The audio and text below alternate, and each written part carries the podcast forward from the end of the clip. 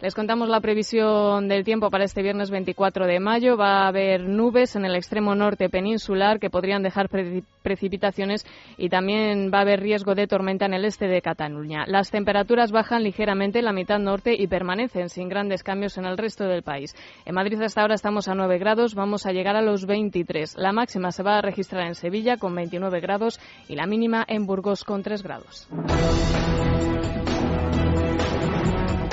Comenzamos el repaso a la actualidad con la ayuda de Vanessa Vallecillo y Tania Lastra contándoles esa última información que hoy publican los diarios ABC y La Razón sobre la infanta Cristina que podría librarse hasta del delito fiscal. El diario El Mundo, sin embargo, publica el acta en el que se acredita que la hija del rey es actualmente presidenta de Aizón y que asumió este cargo justo cuando comenzó a investigarse al Instituto NOS y a su marido Iñaki Urdangarín.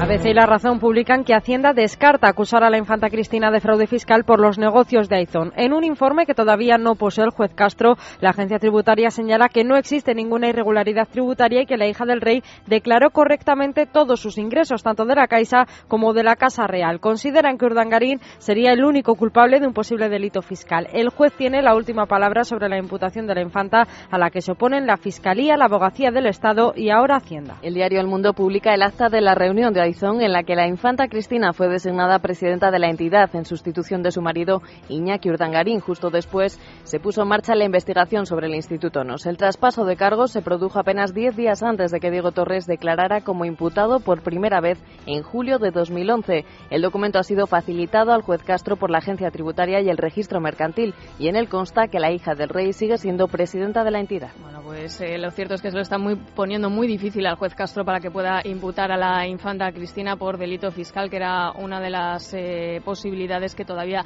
quedaba después de esa decisión de la audiencia de Palma de desimputarla por tráfico de influencias. Como decimos, la última palabra la tiene el juez. Veremos en los próximos días cuáles son las decisiones que toma al respecto. En relación a otro asunto que sigue coleando, esas reacciones del Partido Popular y de distintas agrupaciones sobre la entrevista de José María Aznar. Eso sí, salvo las reacciones de Mariano Rajoy, a que de nuevo ayer los periodistas volvían a preguntarle y este evitaba responder, se siguen produciendo por parte del PP de Alberto Núñez Feijóo. Señalaba ayer que el partido tiene la misma lealtad con Rajoy que tuvo en su momento con Aznar. Y Rita Barberá decía que las palabras del expresidente son, no son desleales, sino libertad de opinión. Le recomendamos en este sentido un artículo de Libertad Digital que publica esta mañana Pablo Montesinos y en el que señala que Andar está muy tranquilo y que va a mantener su diagnóstico en los próximos días en varias citas que tiene previstas. A toda esta polémica que tiene que hacer frente al Partido Popular se siguen sumando informaciones sobre el pago a Blesa de 600.000 euros que ayer publicaba el diario El País y las declaraciones que a lo largo de toda esta semana se han estado produciendo por parte de los testigos en relación al caso Bárcenas. El Partido Popular ha negado en un comunicado haber pagado 600.000 euros a Miguel Blesa, como publicaba ayer el diario El País. El partido señala que se trata de un error contable y reconocen haber pagado a Blesa 9.000 euros en 1994, cuando todavía no era presidente de Caja Madrid, por labores de asesoría. Según la nota urgente emitida ayer por el Partido Popular, posteriormente se creó un apunte contable con el nombre de Blesa y su número, en el que se fueron anotando saldos de distintos acreedores. Señalan que así consta en la información remitida al Tribunal de Cuentas cajero del Partido Popular, Ruiz Molero, ha asegurado ante el juez Ruz que Bárcenas le daba el dinero metálico, pero que nunca vio a ninguno de los donantes. Una versión que dista de la que dio el ex tesorero en febrero cuando relató que para hacer donativos se reunía en un despacho con el donante, con la puerta y con el actual cajero. Molero asegura que él mismo contaba el dinero de los sobres antes de hacer el ingreso y que en ninguno de ellos la cuantía era superior a la permitida por la ley. Sin embargo, según la UDEF, Bárcenas fraccionaba los pagos que superaban el límite legal. Ayer compareció también la encargada de la contabilidad en el partido, Milagros Puente, que explicó que Bárcenas supervisaba su trabajo y que ya tenía acceso directo junto a Álvaro Lapuerta a todos los movimientos económicos, pero que este último nunca le solicitó a ella personalmente información al respecto. Con estas declaraciones terminaba la tanda de testigos. La semana que viene comparecerán los empresarios imputados. y en crónica también de tribunales, esas declaraciones a las que hace un minuto se refería el director de este programa, las que emitía ayer el presidente nada menos que el del Tribunal Supremo en relación relación a la actuación de la jueza Laya en el caso de los SERE. El Consejo General del Poder Judicial ha desmentido en un comunicado que vaya a imponer una sanción a la juez Mercedes Alaya, como dijo ayer su presidente Gonzalo Moliner. El también presidente del Supremo decía que es anormal e inaceptable que la instructora del caso de los SERE fraudulento tarde más de dos años en citar a declarar a alguno de los imputados, por lo que decía tomaría medidas en un futuro cercano. Moliner dice que se refería a medidas para desatascar el juzgado y no sancionadoras. Bueno, eso se trata de, hablar con la jueza, se trata de, poner refuerzos, se trata de que los refuerzos funcionen y de hecho tampoco me consta que la jueza esté actuando mal. Yo creo que la jueza lo que pasa es que tiene un agobio de trabajo que lo está tratando de llevar adecuadamente. No sé hasta qué punto lo está haciendo todo, pero por lo que tengo noticias, pues está, la misma sala de gobierno ha considerado que está actuando con cierta normalidad, aunque ha apreciado un retraso.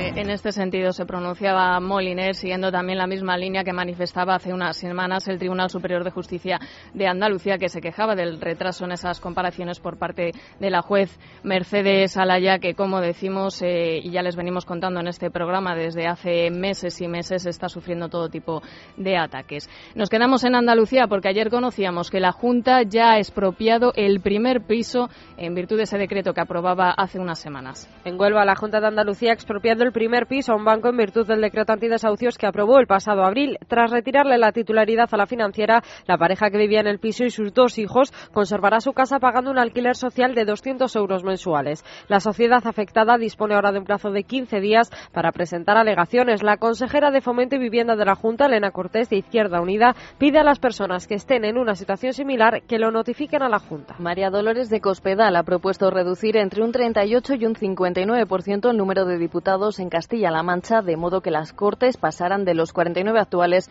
a un máximo de 35 y un mínimo de 25 diputados. Para ello, el PP manchego ha presentado una proposición de ley que modifica el artículo 10 del Estatuto Regional. Desde la oposición, el PSOE ha acusado a Cospedal de querer cometer fraude electoral de República Bananera, dicen, al fabricarse una ley a medida cuando las cosas le vienen mal. Fuentes del Partido Popular cifran el ahorro en 15 millones de euros por legislatura. El Congreso ha presentado una declaración institucional elaborada por el PSOE y modificada por el PP en contra de la violencia doméstica después de que en apenas dos días tres mujeres hayan perdido la vida a manos de sus parejas. El último caso se ha producido en la localidad alavesa de Yodio, donde un hombre de 49 años ha matado a cuchilladas a su mujer de 26. Las otras dos fallecidas, de León y Córdoba, tenían 19 y 50 años respectivamente y nunca habían presentado denuncias previas por maltrato. Se elevan a 21 el número de víctimas de violencia doméstica en lo que va de año. La policía británica ha detenido otras dos personas por los atentados de Londres. Se trata de un hombre y una mujer de 29 años que están siendo interrogados por posible colaboración en el asesinato del militar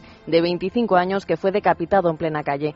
El soldado era padre de un niño de dos años. Los otros dos detenidos, islamistas radicales de 22 y 28 años de origen nigeriano, siguen ingresados en el hospital tras resultar heridos de bala durante su arresto. El primer ministro británico, David Cameron, hizo ayer un llamamiento a la unidad para evitar los disturbios que en la noche anterior enfrentaron a policía con decenas de radicales que pretendían tomar represalias contra los musulmanes. El empresario de la restauración José Luis Ruiz Solaguren ha fallecido este jueves en Madrid a los 84 años, según El Mundo y El Correo. José Luis, como era conocido, era propietario de una veintena de restaurantes, una escuela de hostelería y varias bodegas. Este empresario vasco, nacido en Amorebieta, comenzó a trabajar a los 13 años como limpiabotas y abrió su primer restaurante en la calle Serrano de Madrid en 1957. Desde entonces su carrera ha ido en ascenso y su grupo empresarial cuenta ya con más de 400 empleados. Son las 6 y 42 minutos, una hora menos en Canarias. Vamos a ver qué asuntos nos trae hoy la prensa nacional que nos cuentan las portadas de los diarios.